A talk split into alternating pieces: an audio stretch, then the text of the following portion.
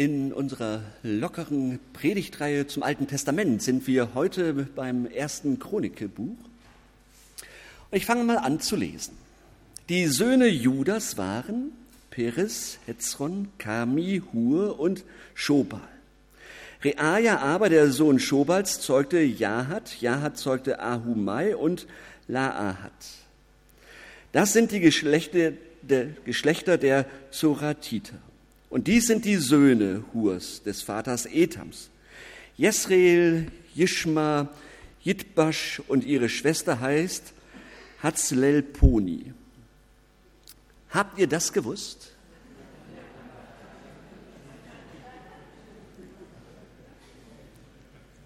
Da muss ich weitermachen. Aber die Söhne Helas waren Zeret, Soha, Etnan und Zos. Kos, Entschuldigung hättet ihr gemerkt. Kos aber zeugte Anub und Zobeba, die Geschlechter Ahahels und des Sohnes Harums. Soweit das Wort Gottes für heute. Gleich kommt noch ein bisschen mehr. Geschlechterregister im, äh, in der Bibel hören sich oftmals unglaublich langweilig an. Man hat den Eindruck, als würde man aus einem Telefonbuch lesen. Nur, dass man die Namen kennt und man, dass man die, sie auch aussprechen kann. Ich frage mich, wie es wohl dem Schreiber der Chronikebücher so damit ergangen ist, als er diese Namensliste festgehalten und niedergeschrieben hat. Wahrscheinlich ging es ihm besser als uns. Er kannte sicherlich noch den einen oder anderen Namen, den er hier aufgeschrieben hat, manche vielleicht sogar auch persönlich. Bei dem einen oder anderen wird ihm eine Geschichte eingefallen sein, etwas Besonderes, was zu dieser Person gepasst hat. Und dann hat er hier und da mal eine Zwischenbemerkung eingefügt. Solche Perlen sind Fundstücke, sind Fundgruben und Schätze, wegen denen ich auch die Geschlechterregister irgendwie mag. Und so heißt es in 1. Chronik 4, gleich im Anschluss an das, was ich gelesen habe. Jabes war angesehener als seine Brüder. Und seine Mutter nannte ihn Jabes, denn sie sprach, ich habe ihn mit Kummer geboren. Und Jabes rief den Gott Israels an und sprach, ach, dass du mich segnetest und mein Gebiet mehrtest und deine Hand mit mir wäre und schafftest, dass mich kein Übel bekümmere. Und Gott ließ kommen worum er bat. Kennt ihr Jabes? Einige, ja, normalerweise ist er einer dieser vielen Unbekannten in der Bibel. Als sein Name in das Geschlechtsregister der Söhne Judas zu Beginn des, der Chronikebücher geschrieben wurde, da hielt der Chronist inne. Ich kann mir das vorstellen, er schreibt, auf einmal denkt er, Jabes? Mensch, da fällt mir doch was zu ein. Und dann hat er das aufgeschrieben, was ihm zu Jabes einfiel. Jabes steht für ein unscheinbares Gebet, das sein Leben prägte und das Gott erhörte. Dabei hatte er schlechte Voraussetzungen. Alleine sein Name. Im biblischen Denken hat der Name eines Menschen eine viel, viel größere Bedeutung als in unserer Kultur. Der Name eines Menschen ist sozusagen sein Lebensprogramm. Der Name ist der Schlüssel, um einen Menschen verstehen zu können. Er prägt sozusagen die Handlungen, die später dann auch folgen. Deshalb bekommen manchmal Menschen in der Bibel auch einen anderen Namen.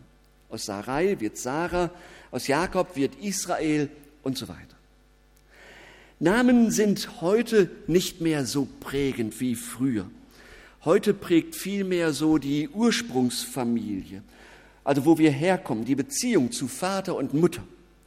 Der Volksmund sagt ja, der Apfel fällt nicht weit vom Stamm und da stimmen viele, manchmal auch leidvoll mit ein. Die Ursprungsfamilie, die prägt. Und wie? Ja, da bekommen wir so die Grundhaltungen zum Leben oftmals schon vermittelt. Die Einstellung zum Geld zum Beispiel oder zur Arbeit. Kein Wunder also, wenn es in mancher Ehe dann auch mal äh, kracht, wenn es zum Beispiel ums Geld geht. Da hat der eine eine lockere Einstellung zum Geld mitbekommen und der, der andere Partner hat dann eher so eine sparsame Haltung mitgekriegt. Ja, kein Wunder, dass, dass man sich dann irgendwie dann auch äh, mal in die Wolle kriegt. Unsere Ursprungsfamilien sind so etwas wie ein Vorzeichen für unser Leben. Und über dem Leben vom Jabes steht so ein Vorzeichen. Und es ist ein Minus. Das muss man wohl sagen. Warum, wissen wir nicht ganz genau, aber seine Mutter, Mutter nannte ihn Jabes, weil sie ihn mit Kummer geboren hatte. Der Name Jabes und das hebräische Wort für Kummer sind sich da sehr ähnlich. Das hebräische Azab wird mit betrüben, kränken und sich wehtun übersetzt. Also das steht über, das bedeutet sein Name. Und das steht über seinem Leben. Betrüben, kränken, sich wehtun. Welches negative Vorzeichen über diesem Leben? Und es gibt Menschen, die haben so negative Vorzeichen über ihrem Leben, dass sie ihr Leben lang daran arbeiten, diese Vorzeichen abzuschütteln. Und Jabes wendet sich mit seinen negativen Lebensvorzeichen an den lebendigen Gott. Und Gott erhört sein Gebet und bei Jabes ist es tatsächlich so, dass Gott aus dem Minus seines Lebens ein Plus macht. Sein Leben verändert sich.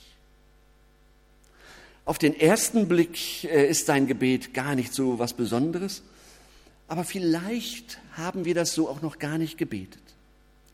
Wir gucken uns das mal ein bisschen genauer an. Also die erste Bitte, mögest du mich segnen, mögest du mich segnen. Habt ihr schon mal so gebetet? Oder findet ihr das vermessen? Manchmal betet man ja so, so, schütze mich, halte mich, trage mich oder so. Aber du mögest mich segnen. Vielleicht sagen wir, ich kann doch Gott nicht darum bitten, dass er mich segnet. Andere, für andere bete ich darum, ja. Gott möge die Missionare äh, im Ausland dann äh, äh, segnen oder die Gemeinde. Aber auch für mich, warum eigentlich nicht? Was heißt eigentlich Segen? Da versuche ich das zu beantworten, was Wladimir vorhin so gefragt hat. Und an dieser Stelle hilft uns wieder die Vorstellung vom hebräischen Namen. Der Name ist Programm eines Menschen. Eine Person segnen heißt, den Namen Gottes auf eine Person zu legen. Und nun stehen Gottes Gedanken über diesem Leben, so wie der Name es vorher getan hat. Jetzt steht der Name Gottes über dem Leben eines Menschen. Segnen heißt also, die Gegenwart Gottes in das Leben eines Menschen hineinzusprechen. Die Gegenwart Gottes in das Leben eines Menschen hineinzusprechen. Unser Wort Segen kommt vom lateinischen Signare, zeichnen. Er ist ein gezeichneter Gottes. Gott hat sein Zeichen in dieses Leben hineingezeichnet. Das heißt Segen. Wenn ein Mensch bittet, Gott segne mich, dann bittet er darum, dass Gottes Gegenwart und Gottes Wille über sein Leben gelegt wird. Und danach, da dürfen wir uns jeden Tag ausstrecken. Und es ist bezeichnend, dass Jabes es Gott offen lässt, wie er ihn segnen soll. Jabes bittet um, den, um Gottes Segen und überlässt es Gott, wie, wann und in welcher Form Gott das denn machen wird. Und so wird die Bitte des Jabes um Segen ein tiefer Ausdruck seines Vertrauens zu Gott. Gott wird mir das geben, was er aus seiner Sicht für mich für gut hält. Genau das will ich dann auch haben. Wer konkret um Gottes Segen in seinem Leben bittet, gesteht ein, dass er es aus sich selbst heraus nicht machen kann, was seinem Leben wirklich Bedeutung gibt. Um Gottes Segen bitten heißt erwarten, dass Gott mein Heute umschließt und es heute prägt. dass er es verändert und gebraucht und so etwas dabei herauskommt, was andere weiterbringt und gleichzeitig ein Zeichen für Gott setzt. Das will unser Herr dir und mir tun. Ich will dich segnen und du sollst ein Segen sein. Ich finde das ein unglaublich schönes, beglückendes Lebenskonzept. Es ist tatsächlich ein großer Unterschied, ob ich mit dem Segen Gottes in meinem Leben rechne oder nur mit meinem Grips, mit meinem Scham oder mit meiner Leistung. Die zweite Bitte, die Jabes hier erbittet, mögest du mein Gebiet erweitern. Ich finde diese Bitte faszinierend, mögest du mein Gebiet erweitern. Das stellt alles auf den Kopf. Wer denkt, diese Bitte zielt nur darauf ab, dass der Bauer Jabes um mehr Felder bittet, der denkt hier zu kurz, sondern es geht hier um die Erweiterung des Lebensrahmens. Gott, mögest du meine Grenzen erweitern. Mögest du meine Grenzen erweitern. Ein großes Hindernis, weswegen immer alles so bleibt, wie es schon immer war, liegt doch in unseren persönlichen Grenzen. Wir stoßen doch oftmals genau daran. Man kann das fast auf jeden Bereich des Lebens übertragen, auch auf unsere Gemeinde, auch auf die Firma. Ähm, wir leben in selbstgeschaffenen Systemen. Diese Systeme oder solch ein System gibt uns Sicherheit auf der einen Seite, aber es begrenzt uns auch. Sicherheit tut uns ja gut. Ja, da fühlt man sich gut, man kennt sich aus. Das andere sind die Grenzen, man kommt nicht weiter. Und wenn dann aber eine Grenze zu sehr schmerzt, dann muss das System geöffnet werden. Die Folgen davon ist dann aber auch Unsicherheit. Man hat dann nicht mehr alles unter Kontrolle.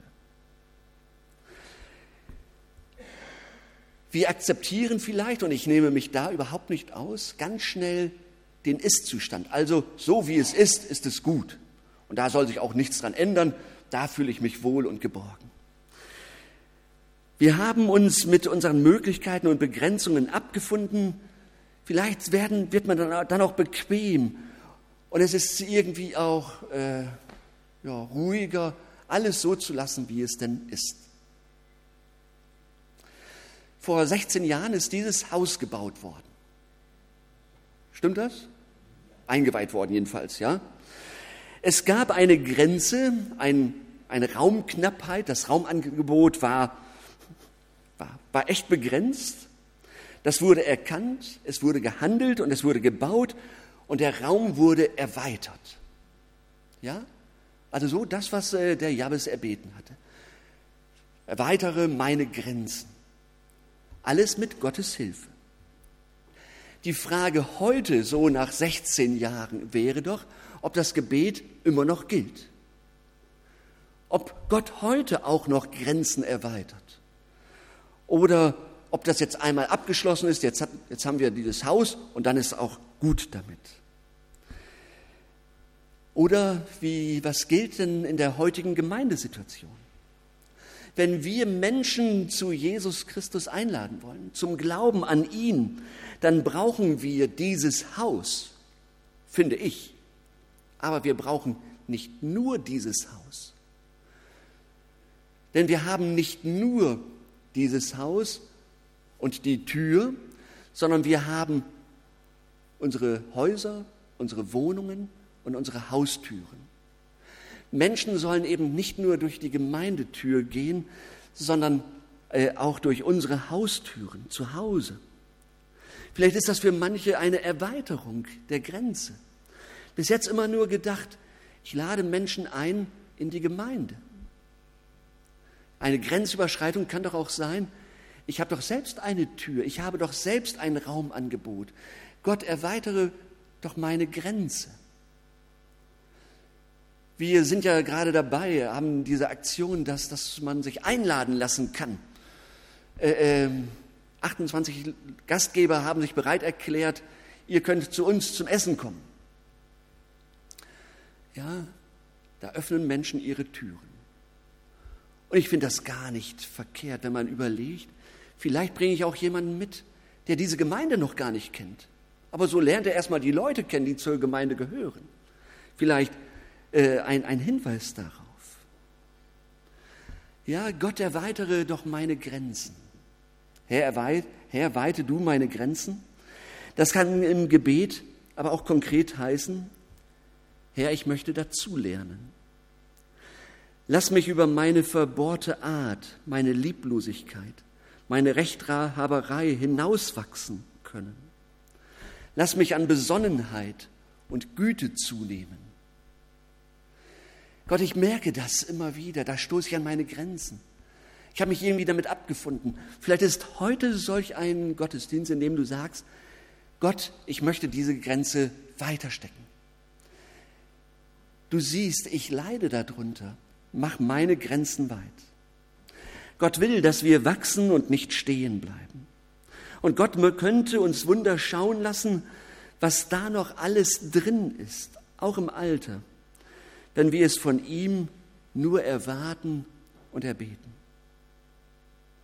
Ich lade euch ein, einen Wachstumsbereich euch einmal vorzunehmen und Gott zu bitten, ach, dass du meine Grenzen weitest und mein Gebiet mehrst. Dass Liebe noch mehr Raum gewinnt in meinem Leben.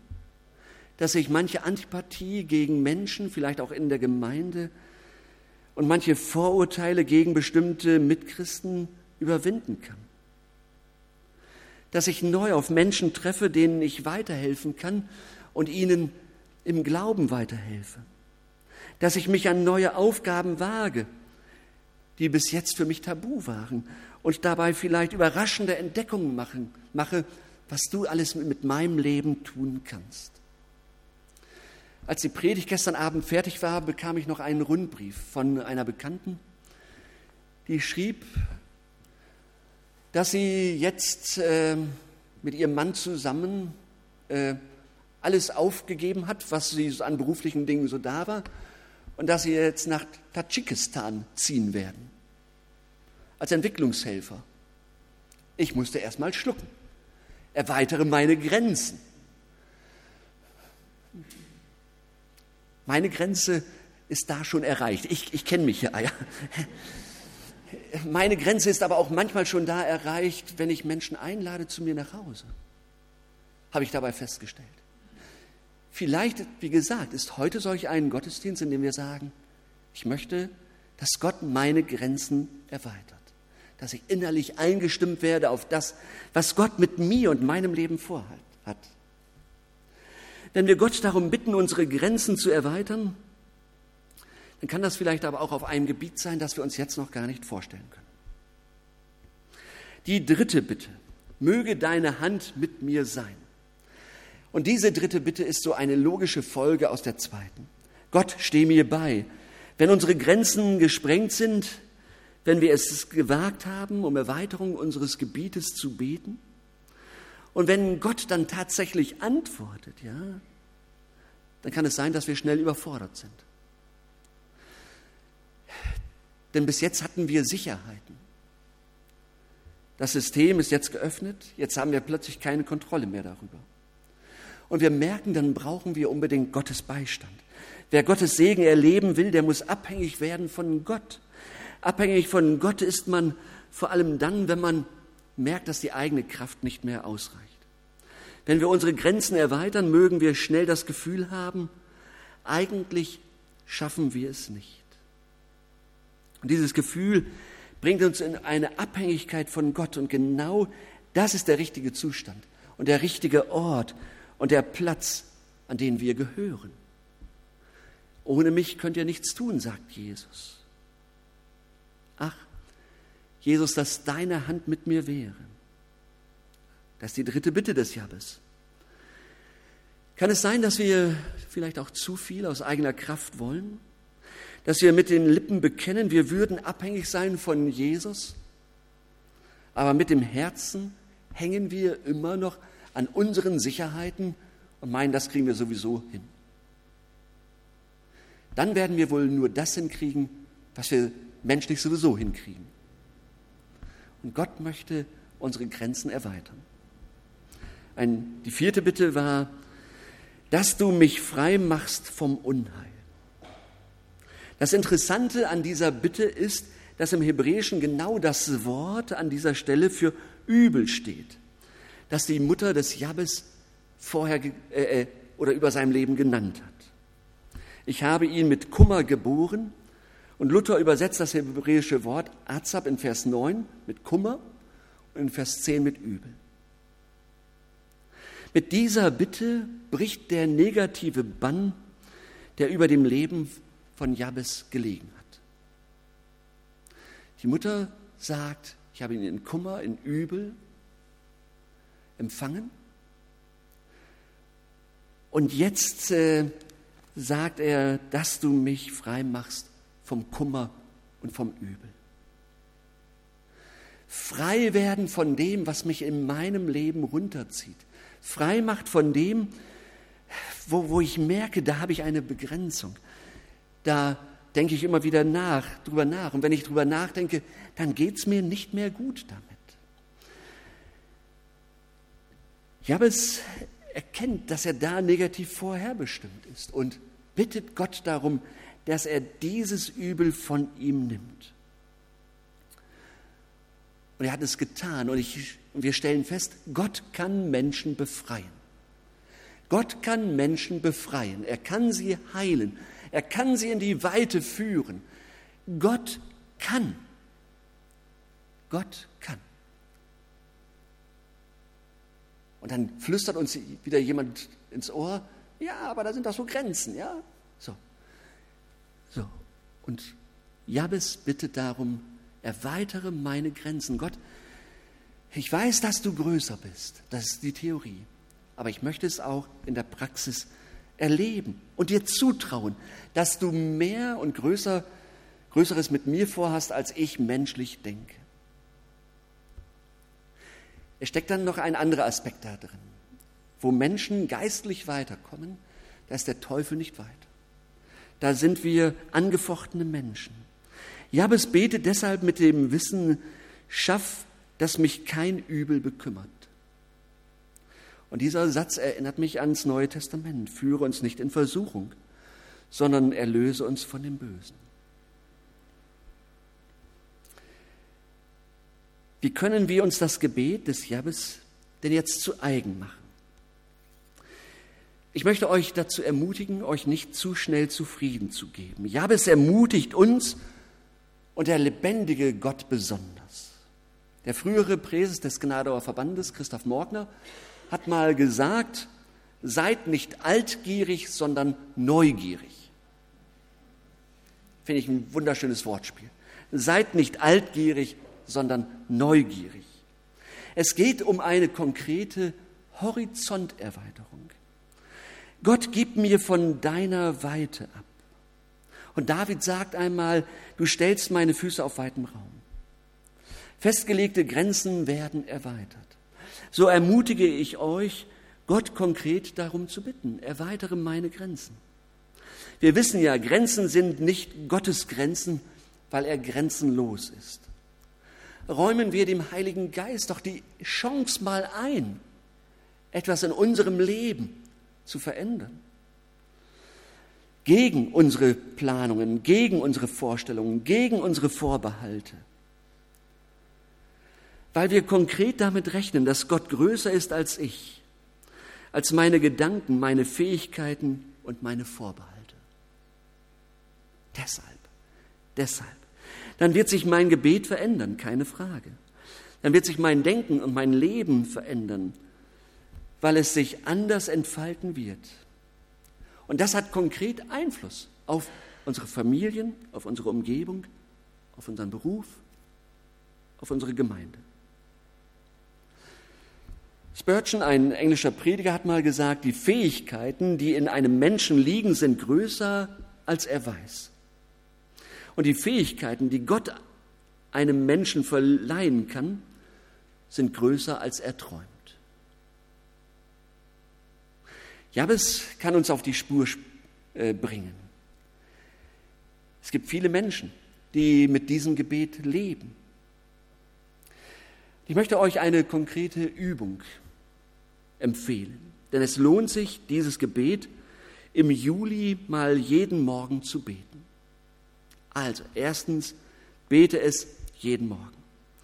Schreib es vielleicht auf einen Zettel und lege ihn in deine Bibel oder klebe ihn an eine Stelle, an der du ihn gut sehen kannst.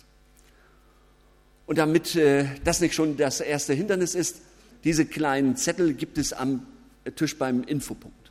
Ja, nehmt es einfach mit, klebt es dahin, wo, ja, ich kenne mich selbst, wie faul ich bin. Das ist schon mal der erste Schritt, mitnehmen. Vielleicht noch für jemanden anderen. Mitnehmen. Und dann erzähle einer anderen Person davon, dass du dieses Gebet gerade betest. Vielleicht äh, macht diese Person das auch. Vielleicht macht es dies dann auch nicht. Wie auch immer. Aber ihr habt einen Anknüpfungspunkt. Ihr könnt darüber reden, was daraus geworden ist. Wie Gott geantwortet hat. Wie euer Denken verändert wurde. Also, eine andere Person noch einmal zu fragen und schreibe auf, was Gott in deinem Leben verändert hat. Bete das Gebet für deine Familie, für deine Freunde und für diese Gemeinde. Amen. So wollen wir dir Danke sagen, lieber Vater im Himmel, für deine Gegenwart. Es ist großartig, dich zu kennen. Es ist großartig zu wissen, dass wir einen Herrn haben, der lebendig ist und antwortet. Und so ist das unsere Bitte. Segne mich und erweitere mein Gebiet. Steh mir bei und halte Unglück und Schmerz von mir fern. Amen.